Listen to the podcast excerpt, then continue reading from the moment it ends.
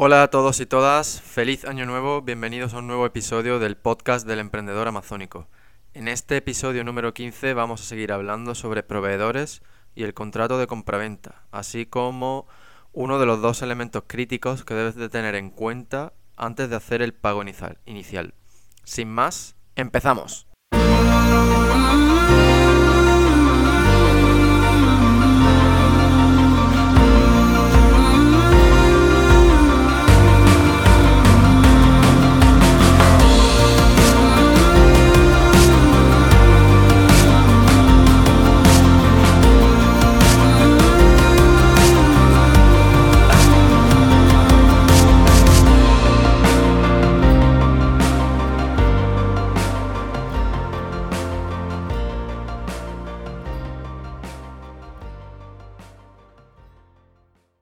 Abrimos el episodio de hoy con una nueva entrega de la sección ¿Qué hay de nuevo, Jeff? Pues bien, Jeff hoy nos trae la ralentización del comercio tradicional. Es decir, que aquellos que no tienen presencia online cada vez están más cerca de desaparecer. Y no solo hablamos de comercios que venden productos, sino también aquellos que ofrecen servicios. Puede que a muchos de vosotros esto parezca algo bastante obvio. Sin embargo, Creedme que os sorprendería saber la cantidad de personas que todavía se resisten a, esta realidad. Y más que realidad, a algo que lleva. que es una realidad desde hace años. Por ponerte un ejemplo, piensa en cuánta gente conoces que trabaje online de manera remota. Lo, lo, más probable es que pocos o ninguno. Y todo esto es fruto de la resistencia que la mayoría de los seres humanos tienen al cambio. Pero ojo, esto es algo moderno. Yo pienso que esto es algo totalmente de, nuestra época, porque el ser humano está donde está en, la naturaleza gracias en gran medida a su capacidad para cambiar y adaptarse a, nuevas realidades. Sin embargo, no sé, por algún motivo parece que, una gran parte de, la población ha olvidado esto y no hace más que rechazar el cambio. La realidad es que a mí, a mí todo esto me, entristece mucho, mucho, mucho, porque el cambio es inevitable, ¿no? Es decir, no, no es que sea inevitable, sino que ya sucedió hace unos años y por muchas razones que habréis oído hasta la saciedad, pero la realidad es esa, que este cambio ya tuvo lugar hace, hace unos cuantos años. Por lo tanto, el problema no, no es el cambio, pienso yo, es el inmovilismo de la gente. Internet va a eliminar a todos aquellos que no quieran adaptarse, a todos aquellos que no quieran aceptar la nueva realidad en la que vivimos. Porque cualquiera puede o bien contratar a alguien o bien formarse para adaptarse a esta nueva realidad. Y más hoy en día que es súper fácil acceder a cualquier tipo de información gracias a Internet, por otro lado. Por lo tanto, yo pienso que si estás escuchando esto, tú vas por el buen camino porque estás abierto al cambio, estás dispuesto a adaptarte, a aprender y a abrazar todas las nuevas oportunidades que se están creando a diario. Así que me gustaría pedirte, para cerrar ya esta sección, que, que me ayudes en mi labor y que difunda este podcast, así como la necesidad que tenemos de adaptarnos a esta nueva era de Internet y dejar el pasado donde está en el pasado y vivir en el presente. Cuanto Cuanto más abracemos este cambio, menos se quedarán por el camino y además más oportunidades crearemos. Bueno, pues siguiendo con el cambio, ahora voy a, voy a pasar a contaros mis novedades sobre mis marcas privadas. Respecto al emprendedor amazónico SL, pues como ya sabéis, el tema este del concurso, hoy simplemente os voy a decir de manera muy breve que la ganadora recibió su premio y quedó súper contenta y está publicando mm, algunos artículos, algunas imágenes en Instagram y bueno, pues las estoy usando yo pues para mostrar a la gente que somos una empresa legítima y que cuando hacemos un concurso pues que cumplimos con lo que prometemos y que enviamos los premios a los ganadores. Y bueno, pues también deciros que al final de año acabó mi campaña post concurso, así que ya en el próximo episodio os podré dar todos los datos y detalles tras mi análisis del concurso.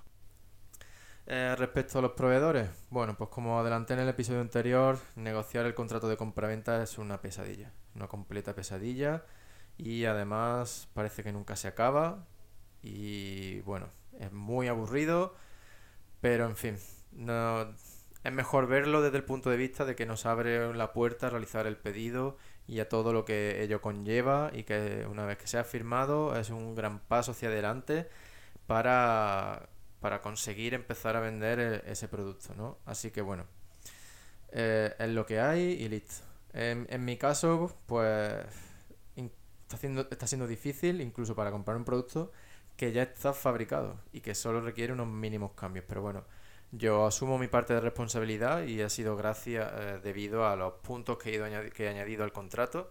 Así que bueno, pues ya. Yo era consciente de que esto iba a pasar y también era consciente de que al final iba a tener que ceder en, uno, en un par de puntos y si quería seguir adelante y conseguir los productos. Así que bueno, pues ya está. he decidido, como os dije, fiel a mi consejo, he cedido en un par de puntos y bueno, ya, ya hemos firmado y ahora pues queda la parte del pago y eso. También dentro de esto de los proveedores quiero contaros pues que dentro de un mes voy a viajar a Múnich, a una feria de fabricantes. Así que si por casualidad tú tienes pensado ir por allí eh, y quieres que nos conozcamos, que hagamos un poquito de networking o simplemente que nos tomemos un café y charlemos un rato, sobre negocio online, la vida o lo que, lo que surja, pues nada, simplemente mándame un correo a preguntas.podcast arroba o déjame un comentario en el post o si prefieres contactarme por Facebook o Instagram, lo que sea. Y bueno, hay algo también de esta marca que os quiero contar para ver si os sirve como inspiración. Eh, pues bueno, hace poco diseñé una nueva versión de mi producto, del producto principal, con el que yo empecé hace ya varios años. Y bueno, hace el otro día estaba comprobando la base de datos de patentes de Estados Unidos para ver si puedo venderlo allí sin problema. Pues bien, leyéndola, ojeando, pasando por las distintas patentes, pues se me ocurrió un nuevo diseño. Simplemente por el hecho de ver lo que otros ya han hecho, lo que otros ya han patentado, pues yo caí en un diseño que nadie había patentado y que es totalmente diferente, muy útil y que creo que, que yo podré patentar. Así que mm, si vosotros habéis encontrado un buen producto para vender y queréis ideas sobre cómo diferenciarlo, pues ya sabéis que un buen sitio donde buscar es en las bases de datos de, de patentes, no solo la de Estados Unidos, sino también la, la de Europa, por ejemplo, o la de otra región del mundo u otro país. Así que os dejo un enlace a la base de datos de patentes de Estados Unidos y la europea en la, en los, en la, en la página del, del episodio de hoy y así pues lo tenéis más fácil para encontrarlo. Bien, pues ahora paso a contaros sobre mi nueva marca esta del modelo Cashflow, ¿no? Bien, pues he recibido las nuevas muestras y aún estoy analizándolas por ahora tienen bastante buena pinta. Mm, respecto a calidad, parecen bastante mejores que las de los proveedores eh, anteriores. Si es cierto que a este proveedor le he pedido seis modelos diferentes, seis modelos de distintos materiales, distintas formas, etcétera, porque quería aprender más sobre los productos estos y ver pues las diferencias eso, la diferencia en la construcción, en la calidad, en el aspecto al usar distintos materiales. Y bueno, pues eso, tengo que, tengo que seguir analizándola y, bueno, y aparte pues tengo que resolver otro pequeño inconveniente y es que mm, tengo que, el proveedor pues me la ha mandado toda así al tuntún sin distinguir las referencias. Así que ahora pues tengo que, tengo que analizarla más detenidamente o incluso tendré que mandarle algunas fotos al proveedor para averiguar mm, quién es quién. Y bueno, de aquí pues saco una, una muy buena lección y es que de ahora en adelante voy a, voy a grabar un vídeo indicando cómo quiero que me manden las muestras. Que, es decir, pues por favor ponle una pegatina a la bolsa en el que ponga el número de referencia o escríbeselo con permanente sobre el producto, yo qué sé, pon, introduce un papelito, una tarjetita dentro de la bolsa, en fin, algo de alguna manera, pero no que no me manden seis productos así que son parecidos sin indicar quién es quién.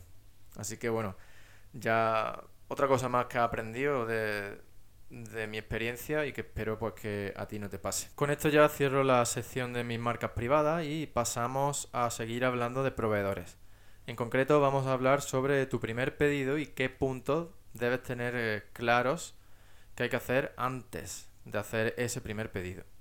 Entonces, yo pienso que el punto más crítico del contrato de compraventa, dejando a un lado ¿no? lo que es la, descripción del producto que se compra, que es obviamente esencial, es la forma de pago. Eh, yo te recomiendo que elijas o que sugieras siempre Trade Assurance. Eh, este es un sistema de pago supervisado por Alibaba eh, y en el que Alibaba se encarga y se preocupa de controlar que ambas partes cumplen con el contrato y además te protege en caso de que el vendedor no cumpla su parte. Hay algunos puntos importantes que debes tener en cuenta. Por un lado, no todos los proveedores están suscritos a este programa, es decir, no todos aquellos vendedores que tú veas en la página web de Alibaba están adheridos al programa de Trade Assurance. Entonces, si un proveedor no lo está, descártalo inmediatamente. Por otro lado, los proveedores que están suscritos eh, tienen una cantidad límite. Es decir, esto aparece claramente en la, en la página web. Pongo una captura de pantalla en la, en la página del, del episodio de hoy. Y bueno, pues simplemente esto se llama Suppliers Trade Assurance Limit y no es más que la cantidad límite que Alibaba eh, garantiza que te devolverá en caso de que haya algún problema. Por ejemplo, imaginaos que el Trade Assurance, eh, eh, del Suppliers Trade Assurance Limit de un proveedor son 100.000 dólares. Pues eso significa que 100.000 dólares de tu pago están cubiertos. Entonces, luego también Alibaba te protege bajo los términos del contrato de compraventa. Esto es una razón más para que prestes atención a los puntos que se incluyen. Eh, también Alibaba te protege hasta 30 días después de que recibas el pedido. Em, así que tienes que revisar esto. Este es otro aspecto que debes de revisar antes de hacer el pago inicial. Porque esta protección es una de las cosas que se puede modificar. Que puede modificar quien crea el. quien crea el pedido en la web de Alibaba. También te protege en caso de que haya un retraso. Nuevamente esto tiene que estar indicado en los términos del contrato. Y piensa que nunca te van a devolver más de lo que pagaste. Es decir, salvo que tú hayas incluido que hay alguna compensación, Alibaba, o es decir, incluso aunque tú hayas incluido que hay una compensación por retraso, Alibaba no, no te va no te va a devolver el dinero, o sea, no te va a dar más dinero del que tú ya hayas pagado. En el punto anterior en el que decía que hay una protección en caso de retraso, lo que quiere decir es que si el proveedor se retrasa en el envío de tu en el envío de tu pedido, lo que sí tú puedes mm, pedir a Alibaba es que te devuelva el dinero porque el, el vendedor se ha retrasado en el, en el envío. Pero si tú en el contrato por algún motivo has incluido que, tienes, por ejemplo, una compensación de un 10% sobre el pago inicial por cada día de retraso a partir del día X, Alibaba no te va a pagar eso. Eso ya es cosa entre tú y el proveedor. Alibaba lo que sí te va a devolver es ese pago inicial que tú has realizado a través de su plataforma. Entonces, de nuevo, muy, muy, muy importante que revises todo antes de hacer el pago inicial porque el pago inicial sirve como prueba de que estás aceptando los términos del contrato. Por lo tanto, debes cerciorarte de que la información que el proveedor ha subido a la web de Alibaba al crear eh, este pedido ¿no? a través de su web, pues debes cerciorarte que toda esa información es correcta y acorde con lo que tú ya habías pactado con tu proveedor. Hasta ahora solo hemos hablado de proveedores chinos o asiáticos y de la importancia que yo le doy a usar Alibaba para que al menos te asegure de que no va a perder tu, tu dinero. Es decir, si usa, eh, te aseguras de esto si usa este sistema que te acabo de contar, el de Trade Assurance.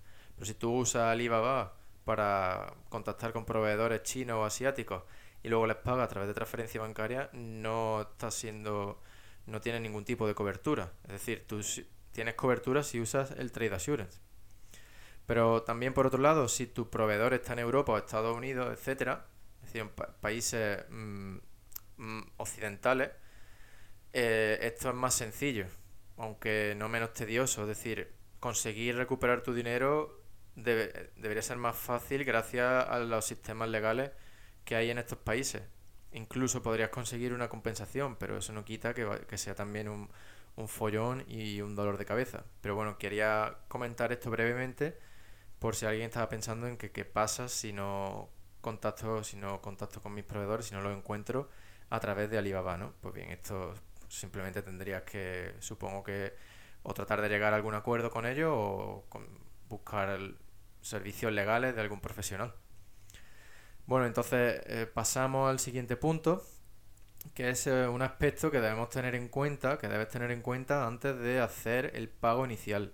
Y este no es ni más ni menos que la inspección de calidad.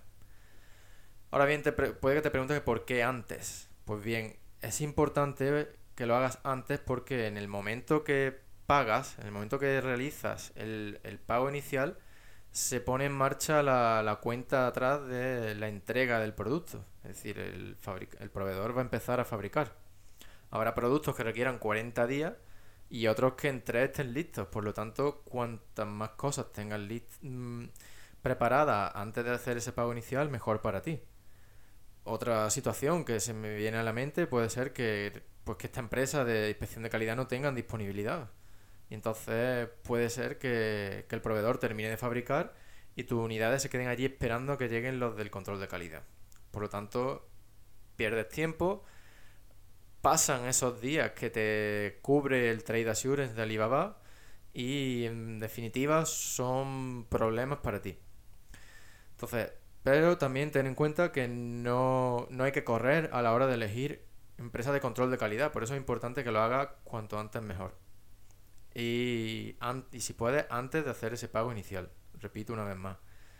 Porque es interesante que, que elijas a tu empresa de control de calidad incluso antes o durante eh, la elaboración del contrato de compraventa. Porque así ellos te pueden, te pueden asesorar, te pueden ayudar sobre los estándares mínimos que debe de cumplir tu producto, eh, así como, como otras cosas que, pues, por ejemplo, aparte de los estándares mínimos, te pueden incluso asesorar, eh, a veces te pueden dar ideas sobre los proveedores o te pueden decir directamente ese proveedor no trabaja bien, en fin, son personas, son serios y profesionales que tienen mucha experiencia y que cuanto antes entre en contacto con ellos, eh, pues mejor para ti. Por otro lado, eh, cuanto más tiempo tengas para elegir una empresa de control de calidad, más tiempo vas a tener para leer opiniones y testimonios de otros clientes. Porque sí, también con todo el cuidado que estamos poniendo en la elección del proveedor, si vas a elegir a una empresa que va a controlar que tu proveedor haga bien las cosas, pues debes de poner el mismo celo, ¿no? O incluso más en la elección de, ese elemento de control. Por lo tanto, mm, en conclusión, no te precipites en la elección de la empresa de control de calidad. Pues bueno, una vez que hayas encontrado a una empresa que te con la que vayas a contratar y que te hayan asegurado que pueden hacer el trabajo y en la fecha en la que los necesitas, pues ya estará casi listo para hacer el pago inicial. Aún tenemos que hablar de, otro elemento crítico que es muy importante y que hay que tener eh, definido antes de hacer ese pago inicial, pero eso va a ser en el próximo episodio. Bien, pues antes de, de, marcharme, déjame decirte que si tienes dudas sobre la contratación de empresas de control de calidad ¿Quieres recomendaciones o asesoramiento? Mándame un correo a preguntas.podcast.elemprendedoramazónico.com o también puedes unirte a nuestra comunidad de emprendedores y obtener una sesión de consultoría de 15 minutos totalmente gratis que puedes usar pues para preguntarme esto o cualquier otra cosa. Espero que hayas disfrutado del episodio de hoy y me encantaría saber si tienes alguna experiencia tratando con proveedores o empresas de control de calidad, así como si te gustaría que profundizase en este tema. Eh, simplemente dímelo en los comentarios, por favor. Y por cierto, aún puedes ser el ganador de una de las cinco sesiones de consultoría de una hora que estoy sorteando. Tienes más información en la página del episodio de hoy. Y también decirte que he ampliado el plazo eh, de, para que puedas participar hasta el 31 de enero. ¿Vale? Bueno, ya sí termino diciéndote que estoy buscando vendedores para entrevistarlos en el podcast. Si conoces a alguien o tú mismo estás interesado, por favor ponte en contacto conmigo a través del correo preguntas.podcast@elemprendedoramazónico.com. Y ahora sí, muchas gracias por estar ahí un día más. Un abrazo muy fuerte. Feliz año y recuerda, no dejes de soñar, pero no pares de actuar. Nos vemos en el próximo episodio.